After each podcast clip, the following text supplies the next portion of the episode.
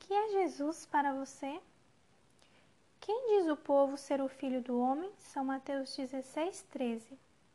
Para o arquiteto, é a pedra de esquina. Para o artista, é o totalmente desejável. Para o astrônomo, é a fulgurante estrela da manhã. Para o padeiro, é o pão da vida. Para o biólogo, é a vida. Para o construtor, é o firme fundamento. Para o carpinteiro, é a porta. Para o médico, é o grande médico. Para o educador, é o mestre por excelência. Para o agricultor, é o senhor da seara. Para o florista, é o lírio do vale.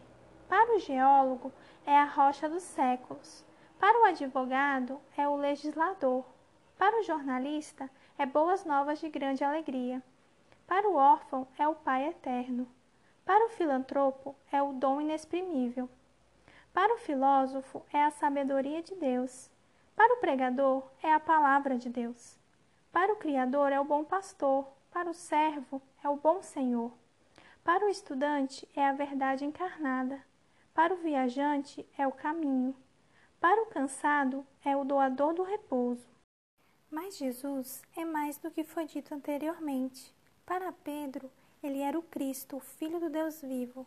Para o pecador, é um Salvador, conselheiro, mediador. Para seus discípulos hoje, ele é o Rei dos Reis e Senhor dos Senhores. Para o membro da igreja, é a rocha eterna sobre a qual a igreja está edificada. Para você e para mim, Jesus é tudo. Ele é a luz para a minha vida.